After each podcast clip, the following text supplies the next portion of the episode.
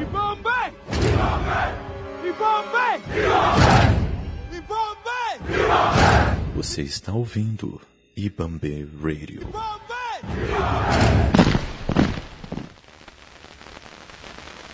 Está começando o meu, o seu, o nosso politicamente preto. E para fazer essa discussão, está aqui comigo menino Nelson e menino Deltz, que irão se apresentar para vocês. E claro, se vocês quiserem se aprofundar um pouco mais no assunto, no ano passado a gente fez um episódio com a Ponte Jornalismo discutindo a importância de uma mídia antirracista. Vocês já sabem, espalha para geral esse episódio, compartilhe com os amigos e entre lá no nosso site ibambecorp.com.br barra store e contribua para a produção de conteúdo preto. Bora lá! Bom dia, um ótimo dia, uma ótima tarde, uma bela madrugada para você, ouvinte aqui do Politicamente Preto. E hoje a gente vai abalar as estruturas, as estruturas sociais, através de o que todo mundo aqui é, é, vai referendar como um experimento social. Só que aqui a gente, discutindo política, vai muito além. Então, bora lá? Me aproveitar trazer o menino Nelson para essa grande pois não, Nelson? Nelson! Fala galera, aqui é o Nelson, eu me atrapalhei todo aqui. Os meus cabos aqui. Mas é isso, estamos aqui depois de é, algum tempinho, mas a gente está de volta, como todas as coisas boas na vida. Elas demoram, mas quando elas chegam, elas chegam no hora certo. Nossa, que poético! E hoje a gente vai ter uma discussão política, filosófica, ampla. Nós estamos aqui para falar com você, caro web espectador, sobre um programa, né, que está aí na sua 21 primeira edição, né, que, tá, que foi aí aguardado com grande expectativa, né, que é o Big Brother, e a gente vai comentar aqui é, as conclusões importantes sobre vários debates que estão perpassando o Big Brother, mas que, na verdade, é um espelho da sociedade brasileira. O BBB 21 tá chegando. E aí, já conhece todo mundo que vai entrar na casa? Dá uma olhada. Se você pudesse me dizer você soubesse o que fazer. Né? Principalmente com uma participação maior de pessoas negras no programa. Então, a gente vai começar tratando desse, desse tema, né? E depois a gente vai fazer aí um giro rápido, né? Como sempre, das notícias aí que sacudiram Brasília e companhia nessa última semana. E para começar, é, o Big Brother, né? É, nesse momento em que, infelizmente, é, nós estamos atolados na lama da segunda onda, sem perspectiva de sair, né? O Ministério da Saúde anuncia. Um avião vai buscar 2 milhões de doses da vacina de Oxford na Índia. Em São Paulo, o Jornal Nacional mostra o depósito do Butantan com milhões de doses da Coronavac à espera de autorização da Anvisa. Manaus supera todos os recordes de internações por Covid. O prefeito de Goiânia, Maguito Vilela, morre em decorrência da doença. A Human Rights Watch acusa o presidente Jair Bolsonaro de tentar sabotar. O Big Brother, né, é, foi muito aguardado seu início, né? Foi cercado de expectativa, né? É, e a Rede Globo é, vendeu, né, o seu produto é, nas nossas cacholas de uma forma muito é, avassaladora, né? Com altíssima audiência, com desinformação, com deseducação racial, com humilhação, com tortura psicológica e muito engajamento a esse espetáculo né, de golpes sangrentos protagonizados pelos pretos entre si, como é, muito bem disse Douglas Belchior, da Coalizão Negra é, por, direito na, por Direitos, na sua é, matéria na, na Alma Preta Jornalismo. Né?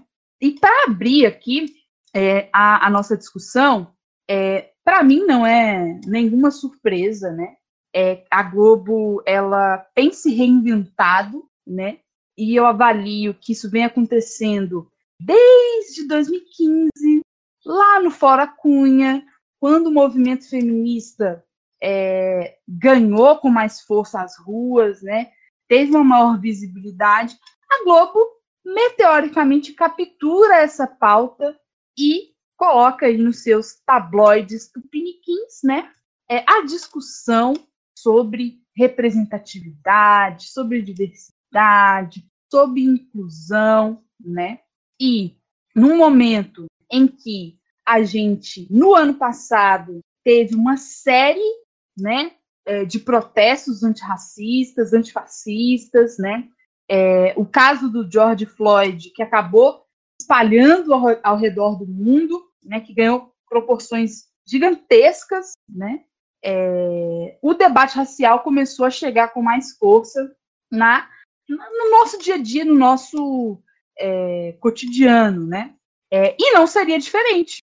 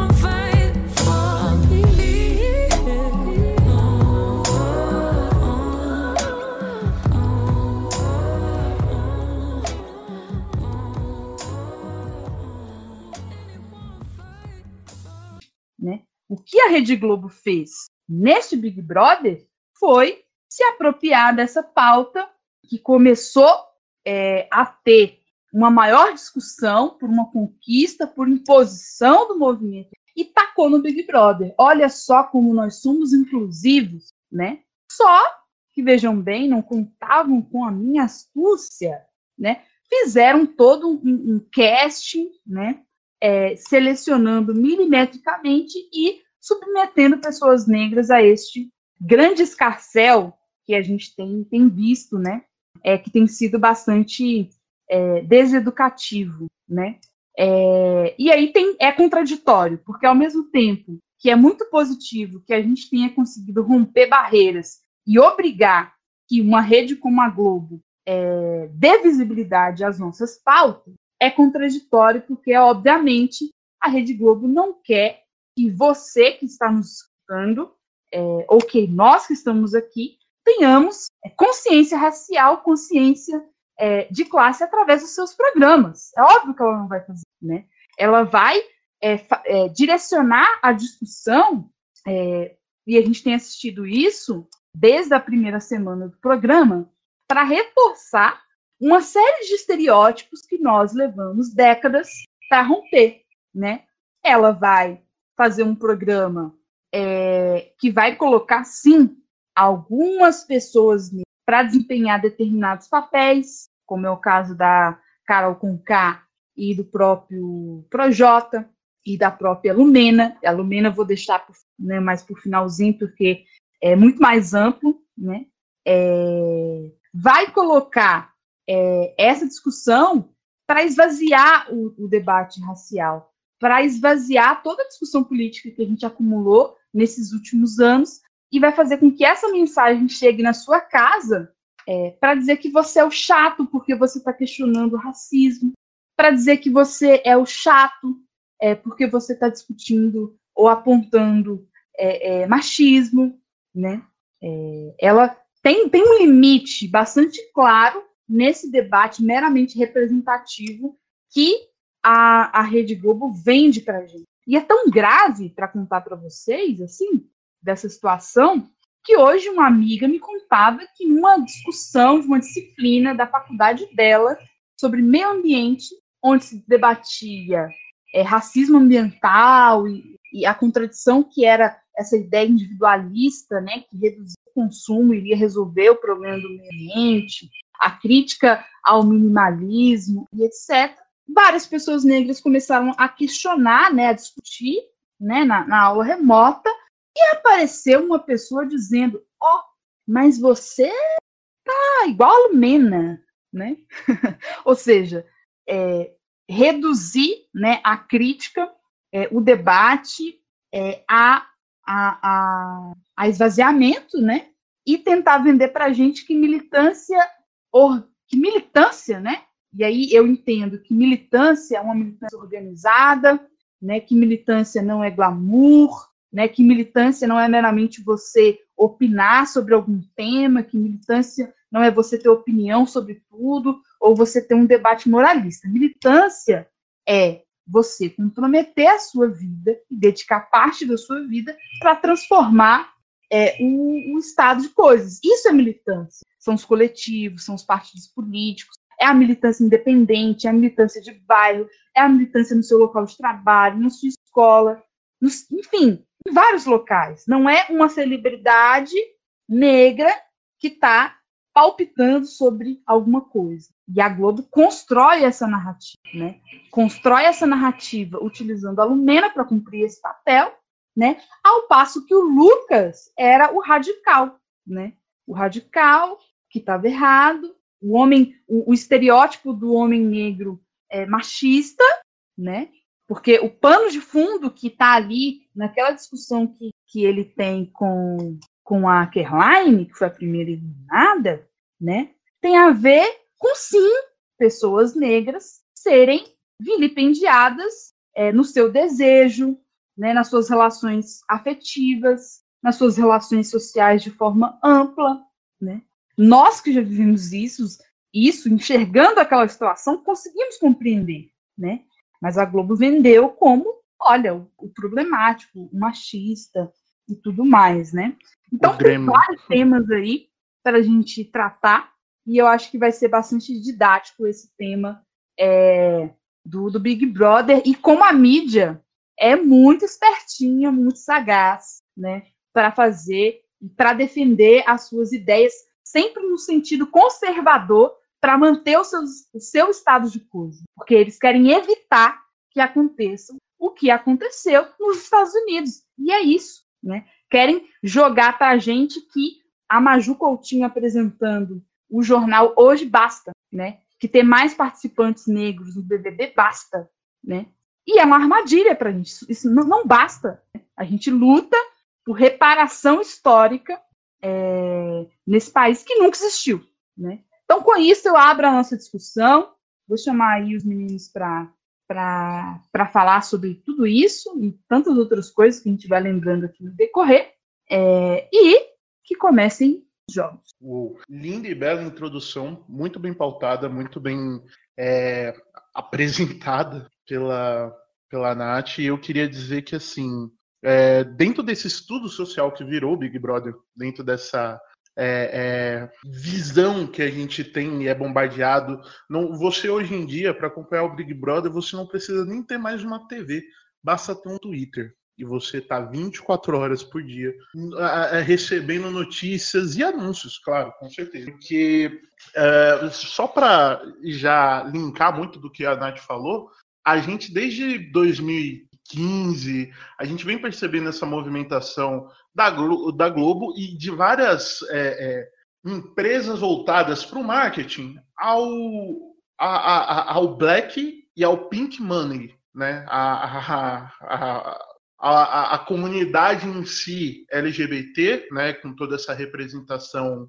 é, é, dentro do, do, dessa esfera em si, é, é dentro desse campo mesmo do, do, de sexualidade e você expor e ter e ser respeitado ali, quanto também ao black money, né, que é o dinheiro vindo dessa parcela da população que há 150 anos atrás não era nem população. Então, a gente começa a entender que essa movimentação ela não é à toa. É justamente não pelo black nem pelo pink, mas sim pelo money, sabe? E uh, dentro desse Big Brother a gente viu e ver. É, não precisa nem ligar a televisão, né? Como eu falei, basta acessar o seu Twitter para você entender como a narrativa é colocada para a gente. Pô, a Lumena é chatona, né?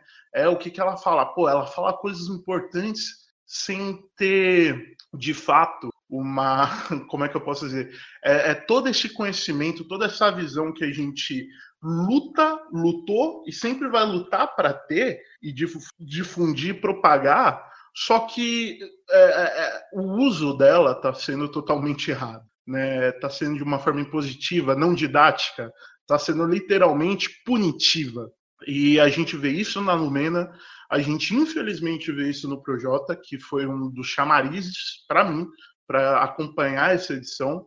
Afinal de contas, eu acho que um dos twitters que eu vi a respeito fala muito sobre o Projota nessa edição, que é o Projota ele deveria ouvir mais Projota, né? Porque a música em si que ele tem é, e que ele fala, o que ele fala na música não está condizendo né, com as atitudes que ele. E é, acho que o destaque para essa edição vai justamente por um ponto que eu não tinha pensado, foi numa discussão dessa rede social que parece é, o sétimo círculo do inferno, que é o Twitter. Numa discussão no Twitter, a gente, eu, eu, eu tive a oportunidade de entender que nesse Big Brother tanto os protagonistas quanto os antagonistas são negros. A diferença é como isso está sendo construído para a gente. A gente sempre soube, são 20 edições, 21 agora, que a gente sempre soube que o Big Brother ele é vendido para a população como um pão e circo. Só que pare para pensar como esse pão e esse circo foi montado na edição desse ano.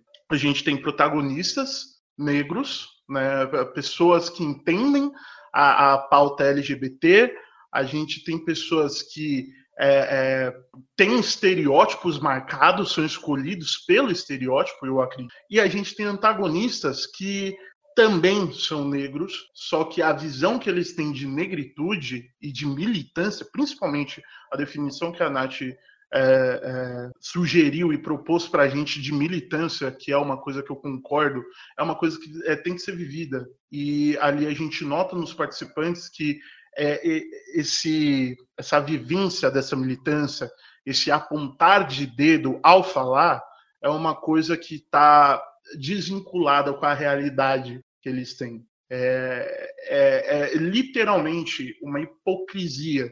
E é isso que faz tanto mal. Porque quando você vê alguém de forma hipócrita apontar os seus defeitos, você não aprende. Você precisa, a base do conhecimento é alguém é, ensinar, mas também aprender com você. É sentar e te ouvir do mesmo jeito que se propõe a falar.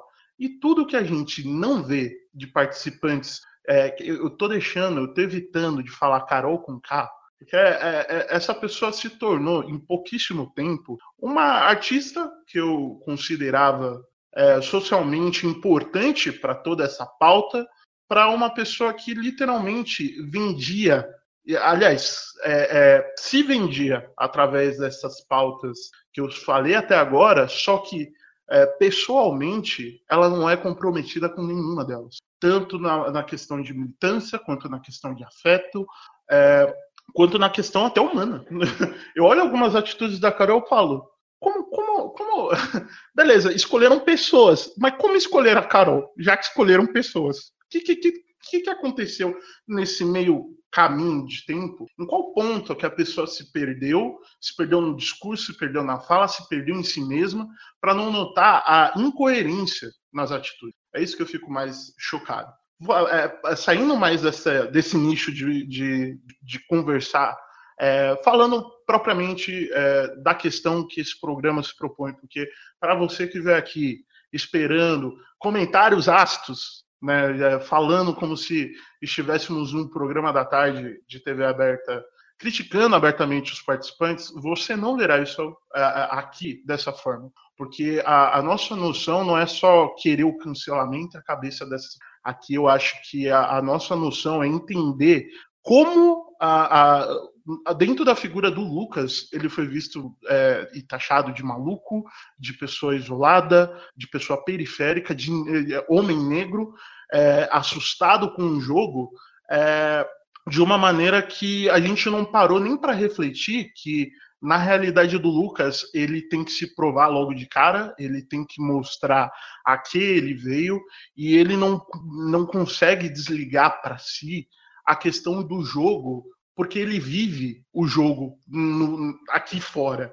Aqui fora ele não tem a, a essa noção do, do dia pronto e feito. Aqui é, é, é um leão por dia. Aqui, é, é, como uma pessoa que tem um alvo nas costas, como uma pessoa negra, ele tem que se provar socialmente como uma pessoa é, melhor e decente, e por isso ele não tem esse respiro dentro da casa. Por isso ele, ele parece ser desesperado. Esse desespero não surgiu com Lucas dentro da casa ele, como uma pessoa negra, como um corpo negro, vive esse desespero dentro e fora. A questão é, a gente conseguiu ver como o jogo aprofundado e como as atitudes dos demais participantes colaborou para esse colapso psicológico que o Lucas Conca passou dentro da casa.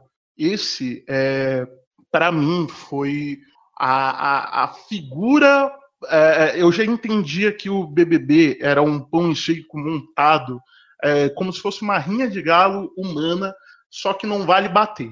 Mas fora bater, você pode é, acabar com a estrutura do, do outro, do seu oponente, de todas as formas. Isso já era vendido na minha cabeça. Só que a forma como isso aconteceu nesse Big Brother, e é, eu acho que o mais descarado é a produção não, não vai assumir esse BO. Boninho não quer saber do que, que vai acontecer com o Lucas dentro e fora da casa, com o corpo negro dentro e fora da casa. Boninho não tá nem aí. O ponto é a isenção do programa e o apontar de dedos dentro do próprio programa está fazendo um fenômeno muito interessante. A gente fora da sociedade, a gente está começando a, a, a, a se parecer com os participantes dentro da casa e é aquilo que a primeira frase, acho que a Nath definiu esse programa, que é é um espelho social, o Big Brother. Quando a gente fora da casa quer tanto a cabeça da Carol, tanto a cabeça é, do Projota, da Lumena, que a gente não nota como é armado esse palco para que a gente aqui fora queira cancelar e urrar e cobrar na mesma moeda e a gente não está preocupado em transformar. Aí é que tá quando a gente fala que a militância se perde, é nesse ponto. A gente não quer construir aqui fora. A gente não quer aproveitar essas pautas e falar: olha, é, a gente não está interessado em corrigir, a gente está interessado em punir. E aí a gente fica aparecendo com quem? A, a, com o K expulsando o Lucas da mesa. É isso que a gente vai fazer com eles quando eles saírem, expulsar eles da nossa sociedade a gente não vai querer ver algumas transformações sociais a partir do que todo mundo aprendeu. E é esse o ponto. Essa militância ela é desconstruída dentro e por esse processo que eu acabei de explicar, fora da casa. Levantada a bola, quero passar aqui é, esse ampliar de discussão ao menino Nelson. O menino Nelson que está aqui, joguei para tu. Nelson? Alô? Alô? Aposto que foi a produção do BBB que cortou seu microfone. Complicado. Uma hora é a produção do BBB, outra hora é a CIA. A gente faz esse programa. Alô? Vai, Ruedini. La pelota está contigo? Alô? Alô? Tá, tive que desconectar meu microfone e vai ficar com o fone do celular mesmo. Fica uma merda, mas pelo menos não vai ficar caindo toda hora. Como é que tá aí? É Batim? Tá, o número tá de São Paulo aqui, Nelson. Manda, Nelson. Tá. Uh, assim, eu vou começar sendo sincerão. Eu vou dizer que, diferente de colegas, eu não conhecia Carol Conká. É, o Projota eu conhecia de nome, Nunca parei para escutar é, nenhum dos dois, porque não é meu estilo musical que eu gosto. Eu sempre tive para mim que parte do de mili ser militante é, por causas negras é que eu possa escolher o tipo de conteúdo que eu vá gostar ou não gostar, independente de uh, se é se é hip hop, funk ou não. Então, nunca escutei, não tinha é, formação sobre nenhum deles, Hum, nunca gostei de Big Brother, nunca assisti um episódio de Big Brother. Então, minha participação aqui eu vou tentar ser um pouco mais nerd, uh, porque é o que eu sei fazer. tá? Big Brother ganha esse nome por causa do Grande Irmão. Quem é o Grande Irmão? O Grande Irmão é um conceito de um livro chamado 1984 do George Wells. Esse cara ele escreveu também Revolução dos Bichos, que é um livro bem famoso e bem polêmico para a esquerda, porque ele trata um, sobre uma revolução, como se fosse uma revolução comunista entre animais e ele que as coisas não funcionam como Marx escreveu. Mas ele escreveu em 1984. Sobre o que é a trama de 1984? É uma sociedade onde uma ditadura venceu uma guerra, a gente não sabe quando aconteceu essa guerra, a gente não sabe nem ao menos se a gente está em 1984, mas essa ditadura venceu, é, eles começam a reescrever a história, eles começam a tentar suprimir sentimentos, suprimir é, conhecimento das pessoas, criam é, inverdades, que eles não chamam de inverdades, não existe o, o conceito de uma coisa é, que seja é, que não seja verdade, é o que eles têm é uma não verdade. Então, com esses joguetes de palavras, eles vão manipulando a mente das pessoas e as pessoas, para que elas tenham controle, sejam controladas, elas são sempre vigiadas pelo grande irmão, o Big Brother, que seria uma câmera que olha a todos, observa a todos, ela vê todos os seus passos, ela vê todo, tudo que você faz, a forma como você pensa, a forma como você respira, e, e ele fica ali vendo, pronto para te julgar, pronto para te torturar, porque você está pensando diferente do que eles querem que vocês pensem tá? Uh, começando daí, como eu disse, eu não conheço o Carol Conká, eu não conheço o, o Projota, mas eu conheço o Judas Priest, que é uma banda de heavy metal britânica, e eles compuseram uma música chamada Electric Eye, que é um hino do heavy metal. E eu gostaria de ler algumas estrofes, aqui para vocês, que eu acho que é bem interessante com o que está acontecendo na sociedade brasileira nos últimos 21 anos de Big Brother. A música, o, ela pega a partir do segundo refrão, ela começa com: Sou eleito, espião elétrico, sou protegido, olho elétrico, sempre em foco. Você não pode sentir meu olhar fixo. Eu dou um close em você, você não sabe que eu estou lá. Eu tenho um orgulho em sondar todos os movimentos secretos. Minha retina, sem lágrimas, tira fotos que você podem provar. Eu sou feito de metal, meus circuitos cintilam. Eu sou perpétuo, eu mantenho o país limpo. Eu sou eleito, espião elétrico, sou protegido, olho elétrico. O que, que eles estavam querendo dizer aqui? Sobre a falta de privacidade que a gente tem na sociedade moderna. E o que, que é o Big Brother se não a total falta de privacidade? É, e um nível até. Uh, eu não sei, eu não sou psicólogo, mas acredito que é, psicopático. Uh, o que, que, é você saber que tudo que você está fazendo está sendo vigiado por todas as pessoas? É, o que é você estar nessa situação durante três meses confinado em uma casa com pessoas que você não gosta, é, ou que você gosta bastante e não gostam de você, ou até mesmo pessoas que você não tem relação nenhuma. Ela é só uma pessoa que está lá, mas você está obrigado a conviver com ela durante três meses. O que isso faz na cabeça das pessoas? Qual é o impacto? E qual é o impacto da pessoa que sabe que vai passar por isso antes de entrar na casa? É... Eu só queria deixar essa reflexão mesmo.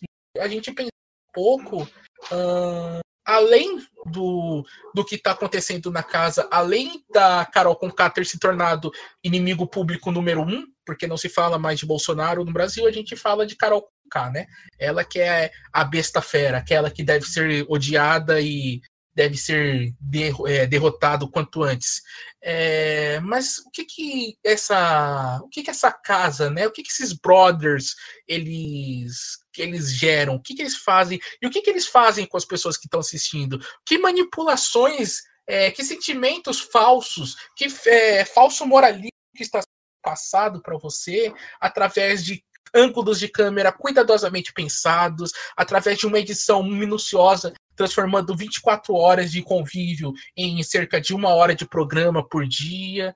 Uh, o que, que, é? A gente sabe, todo mundo sabe, o Big Brother, como qualquer obra audiovisual, ela é roteirizada. Não existe nenhuma obra audiovisual que não tenha um roteiro. Mesmo aqui, a gente está fazendo esse podcast, a gente tem uma linha que é o nosso roteiro, ela é leve, é leve, ela é aberta para permitir que a gente seja um pouco mais livre, sim, mas a gente sabe aonde que a gente começou no podcast, a gente sabe exatamente aonde que a gente vai terminar. Então, o, esse, essa falsa verdade, esse sentimento de que você vai colocar numa casa 12 gostosas e 12 é, gostosos, com essa palavra sendo usada, eu com total consciência do que ela significa, tá, Nath? Mas 12 pessoas, 12 mulheres gostosonas e 12 caras gostosões numa casa vigiada 24 horas por dia, por dezenas e dezenas de câmeras, é, o que, que eles estão querendo passar com isso, com você, para você? Eles estão querendo fazer um passar realmente uma mensagem positiva? Ou eles estão apenas ali criando uma, um caldeirão, uma panela de pressão que todo ano explode, sabe? Todo ano tem alguma coisa que as pessoas, ah, meu Deus, você viu o que aconteceu Brother, que coisa terrível, que coisa absurda. Mas assim, até onde essas coisas são reais? Até onde essas coisas que nos são mostradas, elas realmente são verossímeis? Até onde? É isso que eu queria deixar para o pensamento. E eu já quero fazer duas provocações sobre esse tema. Primeiro quer dizer, né, assim, o quão racista é essa leitura, né, de entender, né, que pessoas negras são todas iguais, né, que pessoas negras têm a mesma personalidade, que pessoas negras são todas engajadas, que pessoas negras são todas militantes, né? Somos todos iguais, né? É mais ou menos é, quando você é abordado na rua, né, ou em algum lugar, e fulano te fala, ah, achei que você era fulano de tal. Que é isso, né? Preta é tudo igual, né? Então causa um certo espanto ver é, algumas é, atitudes da Carol, do Projota e tal, né? Como se fôssemos todos ali, é, tivéssemos todos a mesma personalidade e tudo mais. A segunda provocação é, e eu tenho assim acompanhado mais pelo Twitter o programa, é em relação é, o quanto que pessoas negras não são permissíveis, é, pessoas negras não podem errar. Né? O Lucas, o Lucas, quando ele bebe numa festa, é, incomoda, entre aspas, algumas pessoas, meu Deus, né? Ele é o demônio, né? É ódio, é, é destilação de, de intolerância religiosa, é o radical, é isso, é aquilo, é a revolução de vagabundo que ele faz, né? Enquanto Pyong, na última edição, né? É, aí a, a, minoria modelo é só um cara que, nossa, mano, aquele brother que bebeu na festa e ficou loucão tal, e tudo bem, no dia seguinte ele vai ver que ele fez merda e tal, vai pedir desculpa e na mesma hora vai ficar tudo bem. Mas pessoas negras não podem, né? Pessoas negras não podem errar. E eu digo isso, inclusive, quando a gente vai comparar é, é, as atitudes do Projota, da Carol e Companhia Limitada com do Rodolfo. Né? Rodolfo, ele mesmo, aquele agroboy, né? É, é, branco, né? Hétero cis e tal, descaradamente homofóbico, né? Ele, aquele cara que falou que não era para o Lucas e o Gilberto ficarem de tititi aqui, né? Ou que não fica no mesmo ambiente que o Gilberto, ele é um grande de um homofóbico, mas os holofotes não estão é, voltados para ele, né? Ele não está sendo tão criticado como outros, né? Então, no final das contas, quem vai perder contratos e uma série de coisas é as pessoas negras, é o Projota e, e a Carol e tal, por mais que não sejam pessoas que eu me é, é, tenha assim algum tipo de admiração ou tenho gostado das atitudes lá dentro. Mas é só é só para a gente perceber o quanto é racista algumas coisas que a, que a gente está vendo, saca? Em todos os âmbitos, né? Porque o chicote que estrala para a pessoa negra, seja para o bem, para o mal, é, é sempre um degrau acima do que para uma pessoa branca, né? Como Rodolfo e outros. Ou como o Filk. Se fosse o Filk que tivesse beijado o Gilberto, ele seria um cara desconstruído, descolado, né? Ele seria enxergado assim, né? Mas o Lucas não, né? O Lucas ele só estava é, querendo levantar uma bandeira e surfar na onda do Gilberto e aí é, sabendo que é muito difícil, é um processo muito doloroso é, você se assumir, né? Porque o mundo não te aceita, as pessoas não te aceitam, e você pode morrer, ser agredido, né? Só isso que pode acontecer, né? E realmente aqueles que pensam que se assumir em rede nacional beijando outro cara negro, que o Gilberto é negro, né? É, traria algum tipo de benefício para ele. Eu realmente não sei no país de Bolsonaro, né? Então são provocações que eu fui é, observando e tal, mas é, são é um, é um reality show que, que o Nelson trouxe muito bem esse paralelo com outras obras aí da literatura, inclusive tem Revolução dos Bichos de 1964 casa, é, para a gente pensar, né?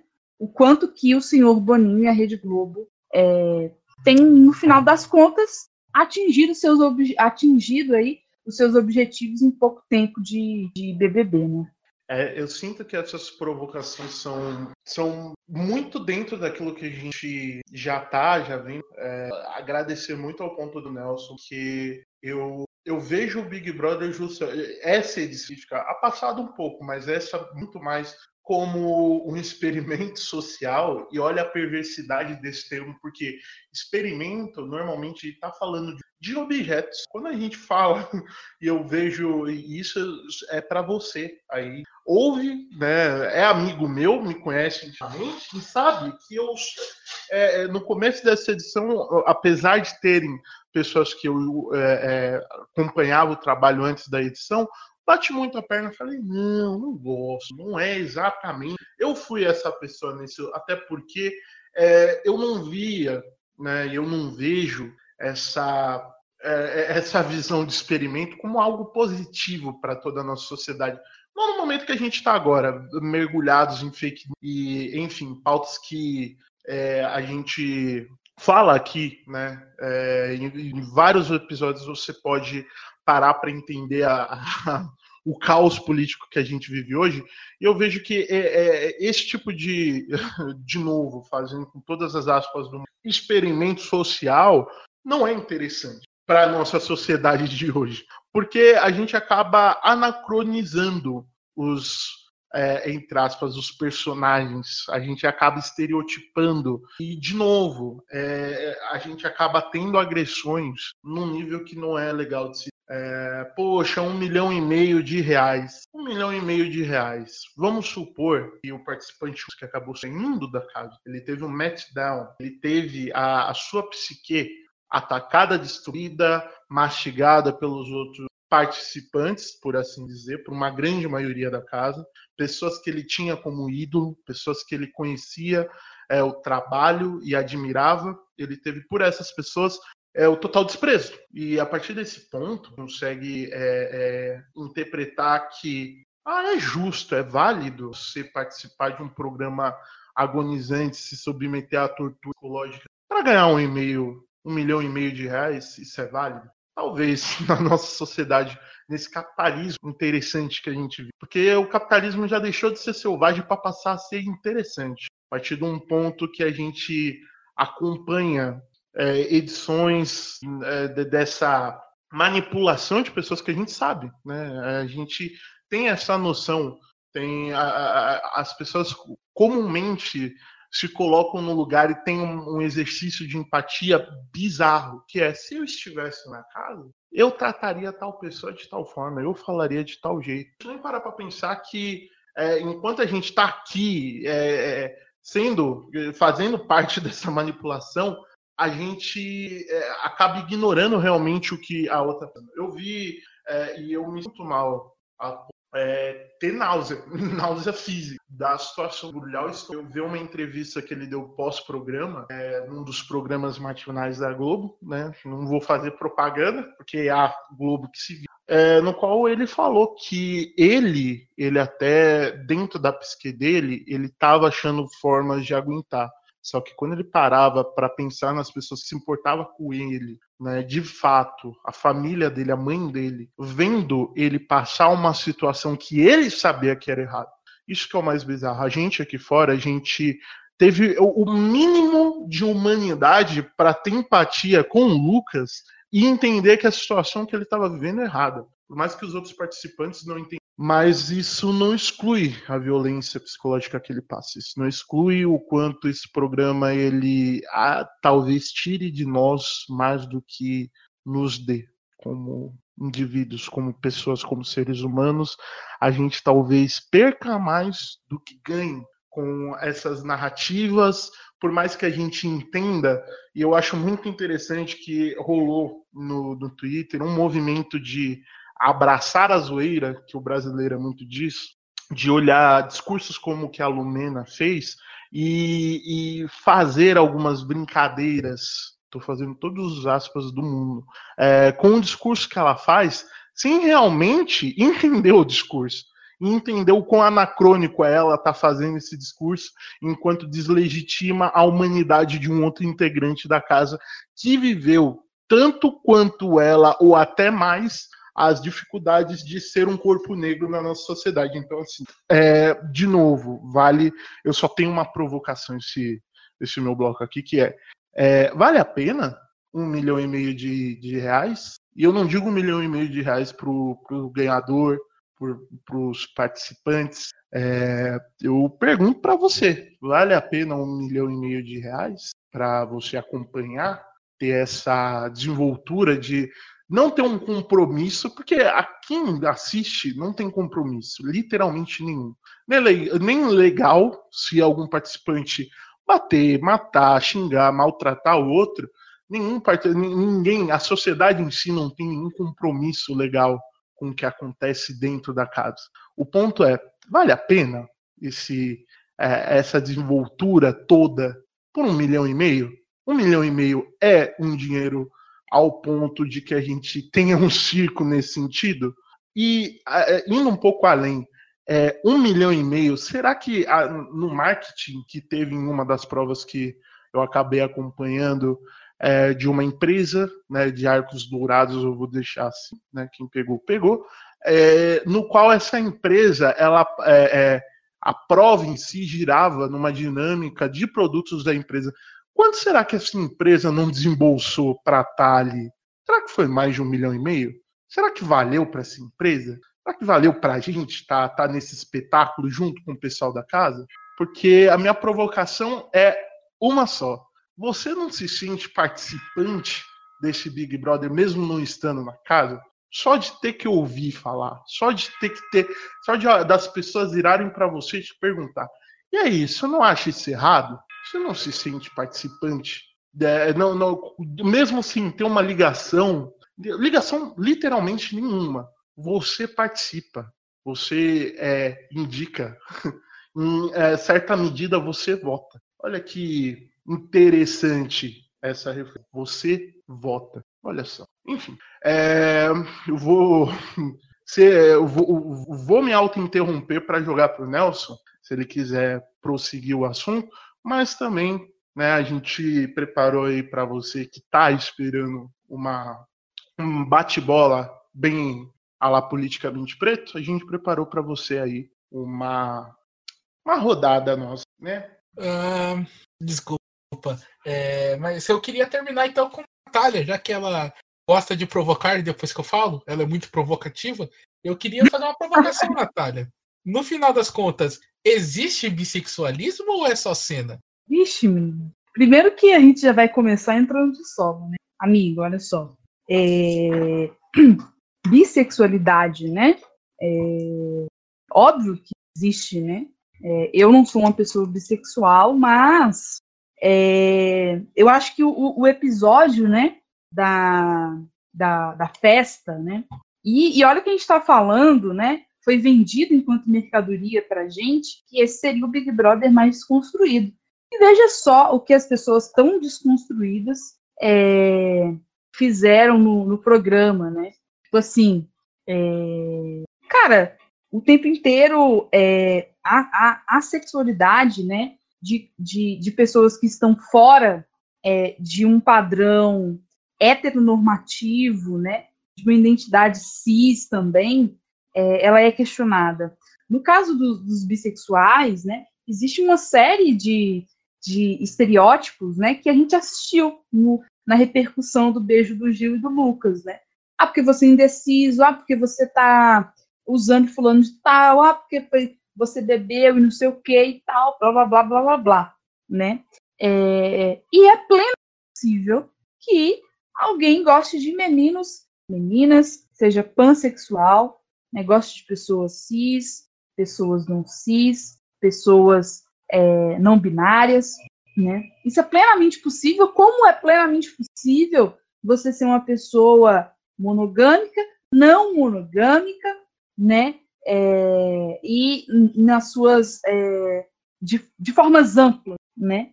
Mas o que, o que a gente é, assistiu no Big Brother é o alto grau de homofobia é, que pessoas bissexuais passam e toda a comunidade LGBT é, passa, né? Porque é, deixar aí como recomendação é, para os nossos web espectadores o livro do Engels, né? Que completou 200 é, anos da sua morte, agora em 2021, se eu não estou enganada, né? Que é a origem da família, da propriedade privada e do Estado, né? É, e a gente é, qualquer identidade e qualquer sexualidade que fuja né, do entendimento né, é, da, da, procriação, né, é, principalmente em mulheres, né, ela é vista como é, o desertor. Né? É, aí se origina né, a, a, a LGBT é, fobia né, ao longo da, da história, porque em diversas sociedades, em diversos períodos, né, é, do nosso querido Homo sapiens, espécie Soul, é, relações com, com é, pessoas do, do mesmo gênero é, sempre foram naturais, né? A partir do momento em que surge o Estado, em que surge o direito de herança, em que surge é, a propriedade privada, é, a sexualidade das pessoas começa a ser cerceada, né? Porque a gente não pode simplesmente viver a nossa sexualidade como nós é, bem entendermos, né? Porque nós somos vistos como é, alguém, né? Alguém, né? Que precisa é, procriar, né? Que precisa gerar mão de obra para o capitalismo e tudo mais. Então, é, o grande recado é, que, que tanto Lucas né, é, e o Gilberto deram é de coragem. O Lucas teve muita coragem, é, né, e entendendo o lugar de onde ele vem. Um homem negro, é, dos slams, de periferia, né, porque é diferente né, é, das POCs aí do, do Pink Money, para um cara que é preto favelado, entendeu? E a grande preocupação do Lucas era eu nunca vou ser aceito pela minha comunidade, preocupado com a família, com os pais e tudo mais. Né? Ao passo que o Gilberto se questionava se a mãe dele é, iria aceitá-lo enquanto da forma que ele era, mesmo ele sendo um cara é, já publicamente assumido, né? É, e essas violências que a gente viu no BBB que nos chocou mas que são violências que a gente enfrenta no, no nosso é, dia a dia, né? Talvez por isso Deus é, tenha colocado muito bem, né, que o Big Brother é esse grande é, experimento, né? É, vamos tacar 20 pessoas ali numa jaula, né? E como o Boninho disse em 2010, é, que se matem, né? Que entrem em conflitos, que briguem pelo dinheiro, porque é justamente isso, no final das contas, que o Big Brother faz, né? Lucrando com o nosso engajamento, né? E prestando um grande é, de serviço é, para a política brasileira, né? É, de forma geral. Mas, por outro lado, é, esse BBB gerou esse podcast, né? Gerou uma série de reflexões que, que a gente precisa fazer e uma série também é, de lutas que a gente precisa ficar, é, precisa fazer ainda, né? É, e aí, inclusive, né, para a gente é, fazer aí o nosso giro, é, a gente tem muita luta para tocar nesse nesse é, nesse fevereiro, né? Tinha até me esquecido de qual mês nós estávamos, né? Mas lembrei que nós estamos em fevereiro e possivelmente amanhã seria sexta-feira de carnaval, se eu não estou enganada, né? Mas nós estamos aqui debatendo o Big Brother, porque nós temos um presidente genocida, né? E infelizmente estamos na merda, né, galera? Então, eu acho que é, é isso, entendeu? É, e só para deixar a minha última crítica, e aí vai a própria esquerda é, tradicional, né? É que eu vejo assim, né? É, ah, porque quem assiste BBB é alienado. Porque isso, porque aquilo. Olha quanta coisa a gente conseguiu discutir aqui, né? E colocar uma pulguinha atrás da, da orelha de quem está nos ouvindo é, através de um programa, de um reality show, né? Então, sim, um reality show, um jogo, é futebol, é uma novela, é um filme, uma série, né?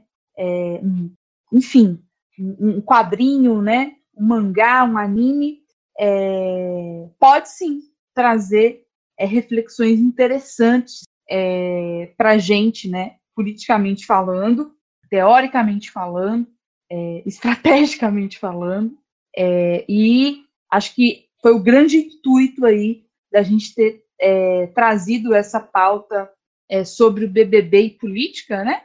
E o debate racial.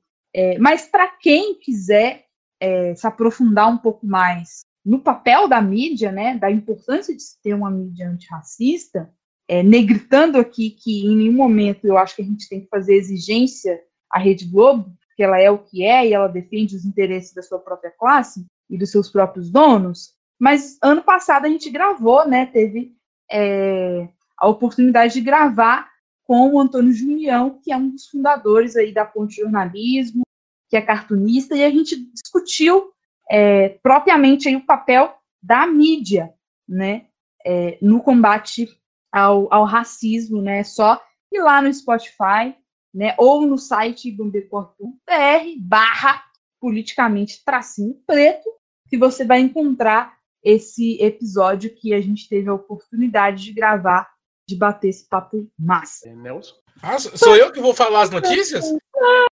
É óbvio. Vai dar aquela puxada, Nelson. Ô, Jesus.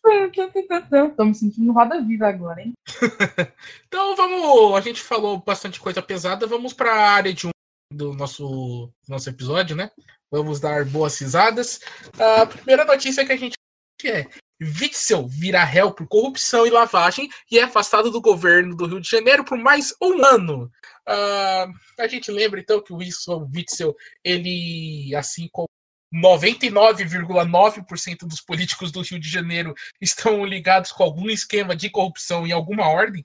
O que é bizarro, é, sabe? A gente lembra de um cara assim, de, por exemplo, do Antônio Garotinho, de outros políticos que foram presos ou foram afastados do cargo, ele foi mais um desses, e o STJD decidiu então manter ele afastado do cargo que ele foi ele foi eleito, né, afastar por mais um ano, já que existem provas, provas não, mas existem fortes indícios, né, a gente não pode dizer que são provas ainda porque não foi julgado, mas existem fortes indícios que o governador faz, fez é, corrupção passiva e lavagem de dinheiro. É, lembrando que eu, eu vou deixar essa provocação para para Nath, né, que eu sei que ela adora o Wilson Witzel, mas o Wilson ele foi um dos camaradas que foram eleitos governadores uh, surfando na onda do bolsonarismo, né? Tem que atirar na cabecinha, subiu em helicóptero dando tiro nos é, em pessoas, né? Como se fosse um grande videogame e tal. E aí teve um momento que ele resolveu gostar do bolsonarismo, e aí ele perde parte do, da blindagem que ele tinha e começa a ser acusado de várias coisas, né? Assim como provavelmente vai acontecer daqui a algum tempo com o nosso querido Dória aqui de São Paulo e com o Calil lá no em Minas Gerais, que é a terra delas. Não sei se ela concorda comigo, vou deixar aqui aberto para a Nath seus comentários ácidos e o Deltis com seu charme e, e irreverência. Olha, isso, cara, eu, sinceramente, achava que esse cara já estava assim, a, a, a, enterrado. Já tinha, enfim, já tava, mano, tá ligado? a sete palmos de sei lá onde, entendeu? Porque ele, entrou, né, para o desespero dos cariocas, para o hall aí, né, para o grande hall, né, de governadores é, corruptos, né, é, do estado do Rio de Janeiro. E eu acho que, cara, afastado por mais um ano é pouco. Ele deveria ter os seus direitos políticos cassados, ele deveria ter o seu sigilo bancário fiscal quebrado, os seus bens confiscados, e ele deveria né, estar preso, né? Réu por corrupção passiva, né? E lavagem de dinheiro. Aquele dinheiro né, que agora está faltando é, para os profissionais da saúde, que está faltando para Fiocruz, né? É, ele é responsável, né? Então, assim, séculos depois, né? Sabe aquele, aquele, aquele meme da, da caveirinha em frente ao, ao computador esperando, assim? Ele se tornou uma caveira? Séculos depois me aparece o STJ, né? Dizendo que, ó, duas votações foram por, as duas votações foram por unanimidade, querido, pelo amor de Deus, né? Enfim, mais do que não frequentar a sede do Poder Executivo, manter contato com servidores e não morar no Palácio das Laranjeiras, esse cara deveria estar o quê? Preso, né? Com todos os seus bens confiscados e devolvidos é, ao Estado do Rio. Perfeito. E algumas atitudes do, do STJ, principalmente do STJ, mas do Supremo também, é, me dá a sensação, não sei, Sabe aquele meme, não fez mais do que obrigação? É bem isso. E às vezes nem obrigação faz. Então, é complicado também, é, em questão da visão da NA, a, a gente parar para pensar que o Witzel, entre aspas, sumiu. O Witzel é o quê? Uma gota no mar de Bolsonaro.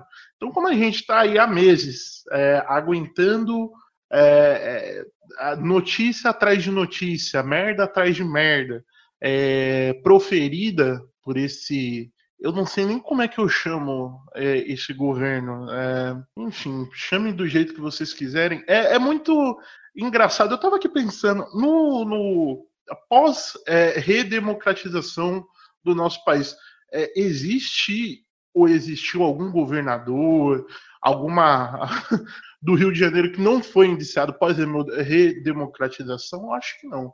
Creio que não, porque ali a gente nota que a, a, o sistema de corrupção já se tornou, assim como em todo, em todo o país, já se tornou algo estatizado, já está dentro do Estado. Legal, né? Mas é, eu também noto que é, no Rio de Janeiro eles não têm nem a preocupação de esconder. É como se a população fosse refém da, da não só das milícias, mas dos políticos que sabe que, beleza, você preso aí, né? Tem o, tem o foro privilegiado, tem uma.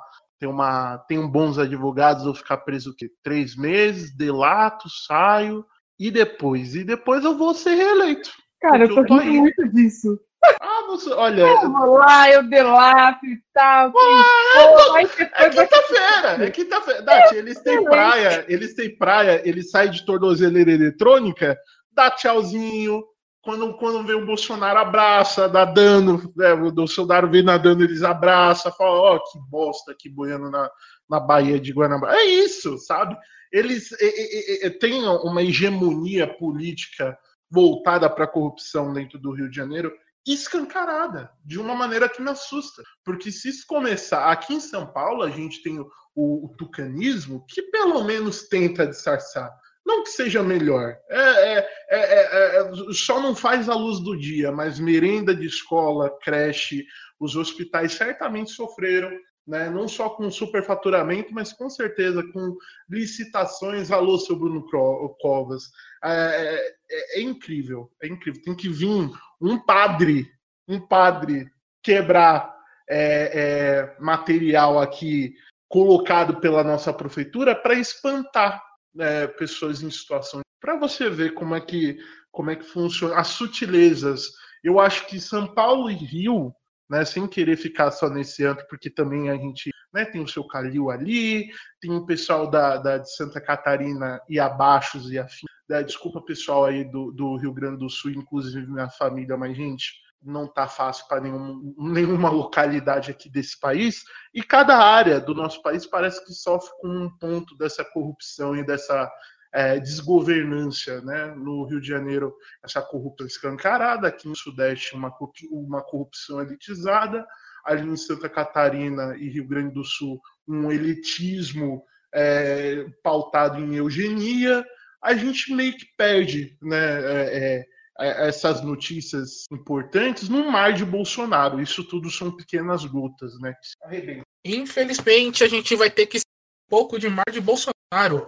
Nosso querido presidente, ele foi para a região de Alcântara, onde está a famigerada base aérea espacial aeroespacial brasileira, e ele foi entregar alguns alguns títulos de propriedade rural pela região.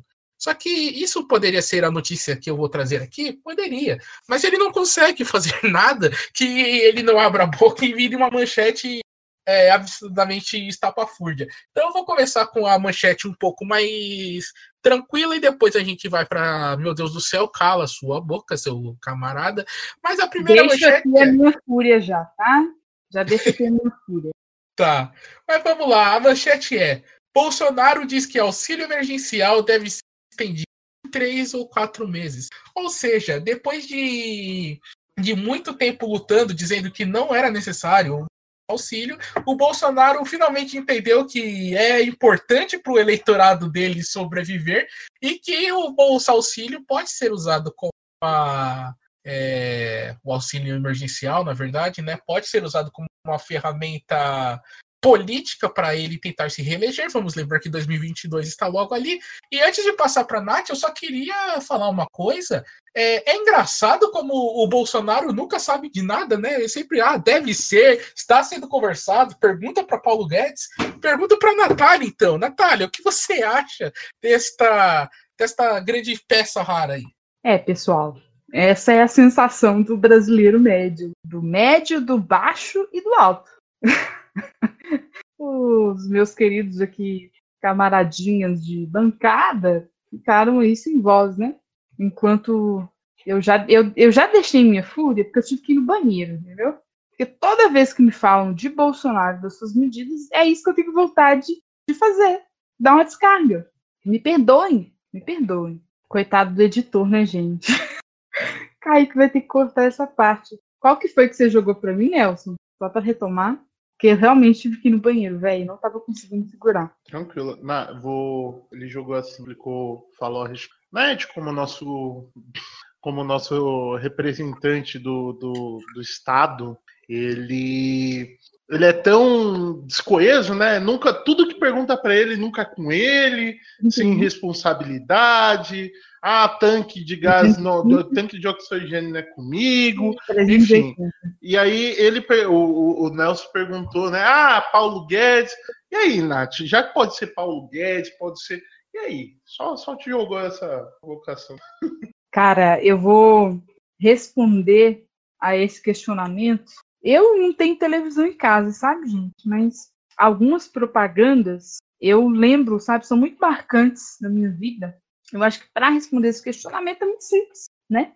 É só passar lá no posto Ipiranga, né? Porque eu, presidente do país, chefe do executivo, eu responsável por nomear os ministros, tanto do STF quanto para os ministérios? Eu, responsável por tanque de oxigênio? Eu? Que eu não sabia, né? Que 15 dias antes, a empresa é, responsável pelo fornecimento de oxigênio é, no Amazonas já tinha informado bonecão, sabe aquele bonecão é, inflável que fica no, no, posto de gasolina? Que é isso, né? O posto Ipiranga é o Paulo Guedes. E dentro do Poço Ipiranga tem vários bonecos infláveis. Um deles é o Pazuelo, né? Um deles é o Pazuelo. Então imagina, eu escolhi esses caras para lá, para estar tá lá. Eu nomeei, escolhi a dedo. Eu responsável por isso? Jamais. Eu não. Eu te dei o auxílio emergencial, tirei, entendeu? Mergulhei este país na pobreza, matei mais de 230 mil pessoas com meu negacionismo mas eu não tenho nenhuma responsabilidade. Entendeu? Eu caí aqui de paraquedas, eu não queria estar aqui, entendeu? Não consigo Estou comer um pastel. praticando o quê? É, é, é, é rachadinha, entendeu? Graças a Deus que o Queiroz não falou nada, graças a Deus, né? Então eu não sou responsável. É, é patético, é, é, patético.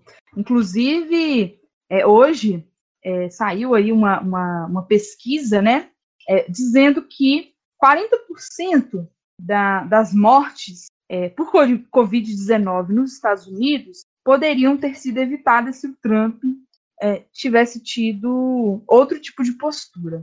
E aí eu não quero nem comparar o Trump com o Bolsonaro, porque o Bolsonaro ele vai além, ele vai além de qualquer outro chefe do executivo.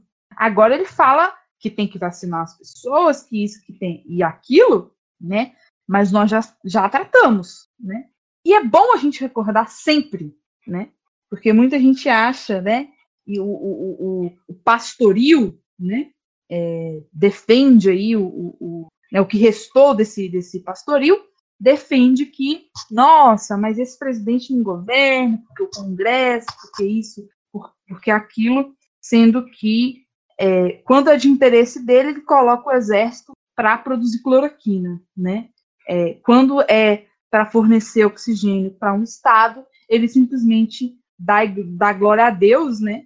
E, e, e vai comer um pastel, vai, vai, jogar futebol, né? Vai andar sem máscara, vai aglomerar nas praias, né? E tira o corpo dele fora, né? É, é, é, é patético. É, é, isso que eu queria falar sobre, sobre isso. Perfeito. E para a gente ir, até a gente tem, né, como dito pelo Nelson, um leve roteiro para deixar vocês é, minimamente cientes. Essa semana aqui a gente também traz aqui uma novidade: vacina contra variantes da Covid-19 pode ficar pronta entre seis e nove meses, diz a AstraZeneca, que é uma das principais produtoras aí de vacina contra a Covid, o que me preocupa um pouco, porque a gente nem para para pensar, ainda mais num país que nem parou, como o nosso Brasil, como funciona, né? É, é, é, essa variante, como vai funcionar essa variante da Covid? Porque a gente está aqui todo alegre, todo pimpão. Eu, pelo menos, mais recomendo acompanhar ali o Twitter dos vacinados para saber quantas pessoas foram vacinadas. Mas a gente nem parar para pensar que, ao ponto que essa vacina está sendo produzida e distribuída aos poucos, graças a, a, a extrema, ao extremo trabalho incrível de logística do nosso governo, que é um trabalho nunca antes isso da história dessa humanidade. Eu acho que se a gente não tivesse uma pessoa naquela posição, teria avançado mais, provavelmente, com certeza. Mas assim, eu acho muito interessante que enquanto a gente está é, é, é, tendo essas pequenas pequenos momentos de conquista, tem um lado, né, o lado escuro da lua desse pensamento que é e se a gente demorar tanto que as variações de, de Covid que a gente tem aqui no nosso país mutarem para um, um, vírus que a vacina já não tenha tanta essa eficácia? Eu sei que ela foi testada há pouco tempo, mas ao passo que a vacina está sendo né, mitigada aos poucos, graças a essa, de novo, eu tenho que, que ressaltar aqui, bem como dito pela, pela Nath, a extrema eficácia né, que o nosso governo, eu estou fazendo todas as atos, por favor, se você não entende ironia, saiba que nesse momento estou sendo mais irônico, porque é impossível a gente é, é, é, achar que é, esse governo lidou de uma maneira minimamente séria com a Covid. Eu acho que se a gente pega estudantes da quinta série, com um projeto de vacinação, eles conseguem vacinar o nosso país. E eu não estou falando de estudantes do quinto é, ano, do, do, do, quinto semestre da faculdade, de não, eu estou falando de quinta série, 10 anos, alunos de 10 anos, dentro de uma sala de aula, com cartolina, conseguiriam fazer um sistema de produção e distribuição de vacina. Que o nosso país, com pessoas adultas, não foi capaz de fazer. Desculpa, você e a sua orelha de estar tá ouvindo isso dessa forma, mas eu não consigo acreditar que a gente ainda está nessa realidade. Então fica aí essa notícia para vocês e a minha singela indignação, por assim dizer. Cara, é, eu não duvido disso, tá? Eu realmente não duvido disso. É, assim, cara, a gente caminha a passos de tartaruga.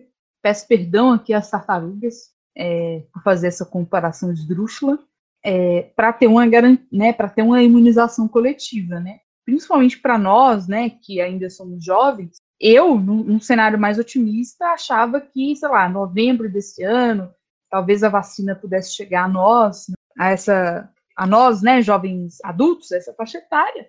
É, e, cara, assim, não tem insumo, não tem nada, não tem, sabe, um país que tem mais de 200 milhões de pessoas, e é isso que você falou. Quando a gente estava na quinta série e apresentava trabalho é, com cartolina no quadro, com certeza a gente conseguiria ter uma, uma visão mais ampla né, e garantir é, um plano né, de logística para distribuição e a fabricação da, das vacinas. Né? É, porém, é, eu quero chamar a atenção para uma questão né, que tem sido pouco é, discutido, né, que são as patentes das vacinas para a Covid-19, né? Porque a indústria farmacêutica, ela está simplesmente nadando em dinheiro. Tem, por um lado, a incompetência, o negacionismo do Bolsonaro, que aí a gente não precisa repetir, mas, por outro lado, de forma geral, é, as empresas como a Pfizer e etc., vem na pandemia uma grande oportunidade de, de lucro, né? E dado a persistência, a gravidade da pandemia, Portugal, por exemplo, que era um dos países é, da União Europeia que era, era, era tido como exemplo no combate à Covid, agora, queridos, está numa situação periclitante, tá? Sempre quis usar essa palavra aqui, periclitante. Voltou às aulas na, na, na rede básica, voltou às aulas na, na, nas universidades, foi frouxo nas festas de final de ano e agora tá na merda, né? E agora surge essa nova variante de, de Covid-19 no Brasil, e sim, eu não descarto que a gente é, é, pode nem receber a primeira dose da vacina que a gente tem, porque lá, né, nesse meio caminho, a gente pode acabar tomando uma vacina da nova variante do coronavírus, né? É, mas existe também uma gestão responsável da, da indústria farmacêutica privada, né? É, na sua fórmula, né? É, que não está preocupada necessariamente em é, salvar as vidas, né? É, o Brasil, por exemplo, é, depende, né? de, de insumos de outros países, né? Tem que pagar, né? Mesmo sendo parte é, fabricante, né, como o Butantan e a, e a Fiocruz, é, tem que pagar um valor bastante considerável é, para conseguir é, distribuir, fabricar essa, as vacinas, né? Então, a gente também esbarra na questão da, das patentes que eu acredito que deveriam ser quebradas enquanto durasse a pandemia, até que a gente é, atingisse um, um nível de imunidade coletiva é, global, né? É, e para além da vacina, né, os métodos de diagnóstico, de tratamento, é, é para mim, todos, deve, todas as patentes deveriam ser quebradas, né? Para que a gente realmente tivesse um, um plano de produção, de distribuição em massa, de vacinas gratuitas para todos os países do mundo, né? E é uma, uma reivindicação que foi apresentada à, OMS pela Índia, pela África do Sul, é apoiada por 99 países, né? E que propõe a isenção é, de patentes de instrumentos médicos para combater a, a Covid-19. Só uma coisa, Nath, se você permite. Uh, primeiro que, para tranquilizar um pouquinho o Delts, até onde eu entendi, a Sino, a, que a Sinovac ah, que é o lixo, só 50% das pessoas, blá blá blá. A gente sabe que não é bem assim, mas tudo bem. Mas a Sinovac, ela aparentemente, ela age sobre as novas variantes, ela ainda tem efeito, tá? Então a gente Nada... ainda tem um. É, a gente ainda tem um salvaguardo, por enquanto, dela. É, a AstraZeneca que levou porrada, porque ela sim tem efeito, tem efeito sobre várias variantes, e sobre as novas variantes, aliás, e só que daí eles estão correndo atrás. E aí eu, a matéria fala sobre isso, essa questão que eles estão correndo atrás. Aparentemente a Sputnik pega algumas também, não todas, mas pega algumas Outra coisa que eu ia falar é lembrar aos senhores, né, a quebra de patente. Meu Deus, que coisa comunista. Quem propôs isso, basicamente quem impôs isso no Brasil foi o. Caralho, que elogio, mano. Valeu. Ganhei minha noite. Mas a gente lembra que quem foi que trouxe esse projeto de quebrar patentes no Brasil de remédios uh, que salvam vidas foi o governo PSDBista, né, com José Serra como ministro da Saúde, governo FHC, posso estar confundindo, mas eu acho que isso mesmo quando ele cria o programa dos genéricos, porque os genéricos são basicamente isso, são remédios que eram fabricados por grandes empresas a preços é, altíssimos aqui no Brasil, que o Brasil quebrou a patente, uh, ele meio que compra a briga contra várias indústrias comprava a briga com várias indústrias farmacêuticas por causa disso, mas ele colocava no postinho vários desses remédios, inclusive remédio contra a AIDS, que a gente sempre foi uma referência mundial no combate por causa disso, da os remédios dos coquetéis que a gente usa, que, a gente, que as pessoas usam, é, é patentes quebradas aqui no Brasil, olha só. Só que justamente é, quebrando essa movimentação que vem do Brasil, uh, esse ano teve o que o Deltis falou, não foi o Deltis a Natália, acho que foi a Natália, na verdade, uh, que há várias, vários países é, pediram para quebrar também a a, as patentes da vacina. O Brasil sempre foi, historicamente, um dos países que estariam na ponta de lança. É, a gente, isso foi uma. A gente era referência em vacinação, a gente era referência em combate a esse tipo de doença, e aí a gente, da noite para o dia, né? Da noite do dia 31 de dezembro de 2020 para 1 de dezembro de 2021, a gente deixou de ser. O que, que foi que aconteceu nessa. Você sabe bem, né? Uh, quem começa, quem continua fazendo a. Ah, tá. É, é, porque salvou, faltou só a última da chamada, que era internacional. Eu deixar contigo, mas eu vou fazer a chamada e você já dá um, um, um corte interessante aqui, tá, Nelson? Beleza. A chamada é esta aqui: impeachment de Trump. Vamos lá. Impeachment de Trump. Democratas têm o último dia para apresentar acusações contra o ex-presidente Trump. O que eu gosto dessa, dessa chamada é a seguinte: é a provocação que eu vou fazer para o Nelson. É, democratas precisam fazer alguma denúncia depois de todas as evidências midiáticas que a gente tem da invasão do Congresso pós-discurso do Trump? A gente precisa? Precisa disso ainda? Não? Precisa, cara. Porque o processo de impeachment americano já eu tô mutado, eu acho. Não tô, não. Uh, Fala, homem! A gente conversou alguns episódios do ano passado, a gente falou um pouco sobre o processo de impeachment americano. Ele é muito bizarro, ele é muito esquisito e ele tem vários pequenos protocolos que precisam ser feitos. E aí a gente lembra também ao ouvinte, ué, mas o, Trump já saiu, por que, que eles estão querendo impeachment o, o Trump? Existe muito, é, uma, primeiro uma questão de orgulho, né? do Trump ser é, um dos pouquíssimos presidentes da história americana que é que desde a revolução da, da guerra contra a Inglaterra eles são presidentes eleitos, né? É, ele vai ser um dos pouquíssimos que sofreu o processo de impeachment. Ele já é o primeiro a sofrer dois processos de impeachment. A, a, o Senado acabou de dizer que o processo de impeachment é constitucional, ou seja, ele disse que o processo pode ser tomado. É, como o Delta falou, existem milhões de provas que sim, ele instigou aqueles, aquelas crianças é, a fazerem aqueles atos de vandalismo. A mídia está usando a palavra vandalismo, o que eles fizeram, acho que ainda não, não, não usa, né? Só quando é o Black Lives Matter. Mas com tudo que eles fizeram, é, você precisa ter uma representação de oposição para dizer o que está acontecendo para que o Senado possa votar. Porque o Senado vota em função disso. Ele não vota. Ele não é como um júri, é, não tem uma pessoa com força de polícia, que chamam, né, para dar voz de prisão ao, ao Bolsonaro, ao Trump, e aí o, o, o Senado vai votar, vai julgar isso. Não, é eles vão votar em função desta acusação que o, que os, o Partido Democrata, que é o partido de oposição, vai fazer a ele. Aliás, é o part, era o partido de oposição e agora é a situação. E provavelmente o Joe Biden, daqui a um ou dois anos, deve estar sofrendo alguns processos de impeachment também. Acredito que os republicanos vão tentar é, balancear de novo a parte do, do, do ego, né? Mas. E lembrando também que se o Trump for impeachmentado, depois de sair do, do cargo já, ele não pode concorrer mais, nunca mais, ao cargo de presidente.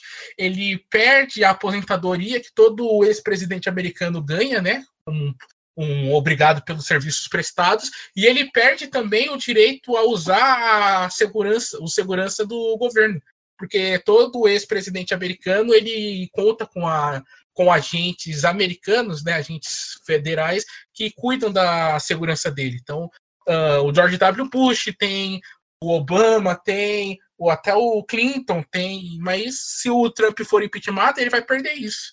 Então são coisinhas assim que, tipo, no final das contas, para ele vai fazer alguma diferença? Não. Mas vai ficar aquela, aquela feridinha no assim, que querendo ou não. A gente é. A gente gosta, né? A gente gosta de ver esses caras se ferrando. A gente gosta de ver o Palmeiras perdendo o Mundial para ver o Felipe Melo chorando. E... Felipe Melo chora, Olha eu dou risada. Aí a provocação. o querido CKZ Kaique. Nunca na vida. Nosso claro editor, aí eu vou tá, a, a aproveitação de calor para enviar para o Kaique ali um ventilador é, deixa eu ver, da marca mundial. E um abraço. que cadastro. Mas é isso, né?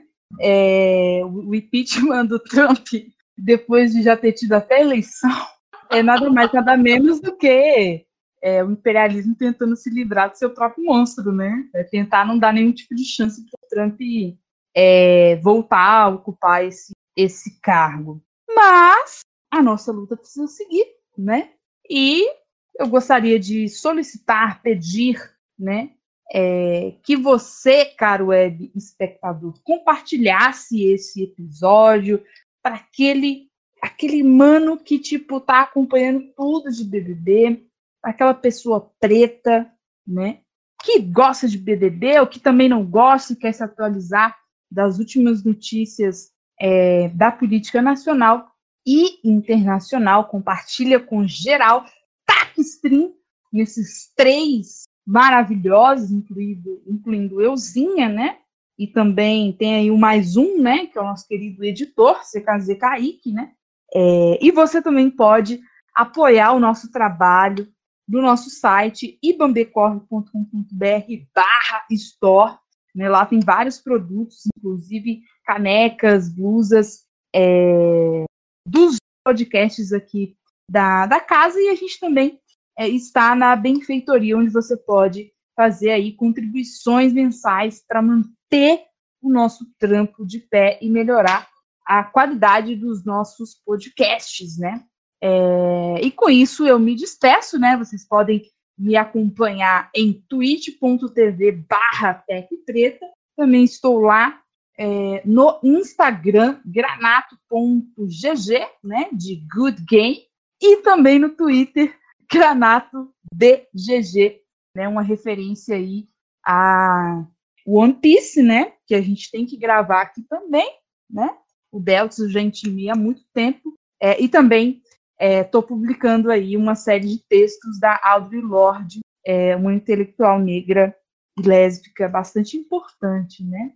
E aí, meninos, como é que a galera faz para não morrer de saudade e acompanhá-los ao longo da semana? Cara, eu faço parte da Taberna do Manco. A gente tem podcast sobre política internacional e uh, sobre assuntos um pouco mais pop. A gente está tentando, esse ano, focar um pouco mais em assuntos um pouco mais sérios. Mas a gente também faz lives, a gente Inclusive, a gente estava fazendo, eu ia falar sobre isso, a gente estava fazendo lives acompanhando a série de uma das Brothers, que é a VTube, essa pessoinha, e aí a gente acabou tendo que desistir das lives porque ela meio que. Eu tenho que conversar com a Natália, talvez um dia a gente possa conversar um pouco sobre as, as, as a série dela, porque é um acontecimento medonho atrás do outro, que é bizarro. Uh, eu ia falar mais alguma coisa. Ah, se vocês forem falar de One Piece, só por favor falem por partes, porque eu ainda não terminei. Eu ainda tô em Alabesta, eu tô tentando. tô tentando alcançar. Mas é isso, pessoal. Estou aí. Perfeito. Galerinha, também me despeço. Prazer sempre inenarrável estar aqui na companhia ilustre, né, das pessoas que estão presentes aqui, dos convidados que, que vieram, fizeram parte, e principalmente do nosso editor e do Odair. É, me despeço dizendo que, por enquanto, né, das mídias, principalmente na Twitch, eu estou vivenciando aí umas férias por tempo indeterminado. A única certeza que eu tenho dessas férias é que ela vai ser finita, né? Eu volto em breve, preciso definir uma data, estipular, tudo mais mas aceito o convite, principalmente para falar sobre One Piece.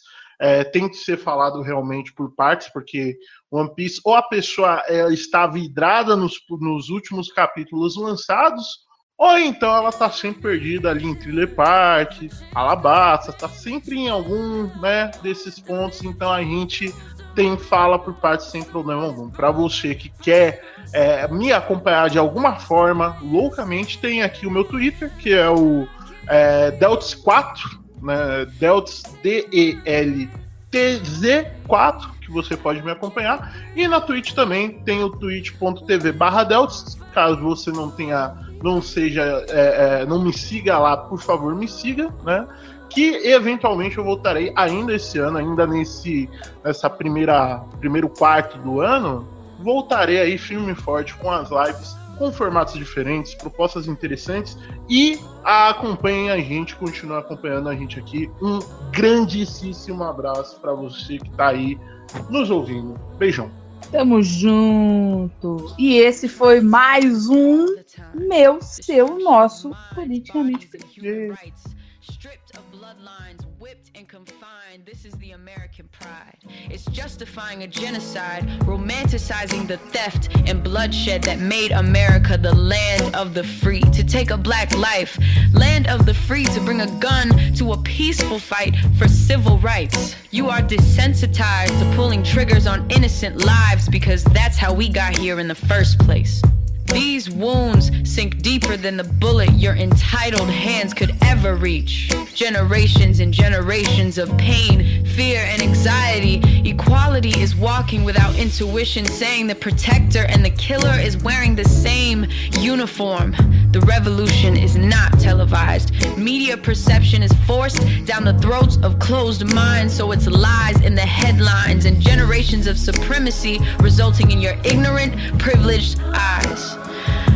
Breathe the same and we bleed the same, but still we don't see the same. Be thankful we are God fearing because we do not seek revenge, we seek justice. We are past fear, we are fed up eating your shit because you think your so called black friend validates your wokeness and erases your racism. That kind of uncomfortable conversation is too hard for your trust fund pockets to swallow. To swallow the strange fruit hanging from my family tree because of your your audacity to say all men are created equal in the eyes of God, but disparage a man based on the color of his skin. Do not say you do not see color. When you see us, see us. We can't breathe.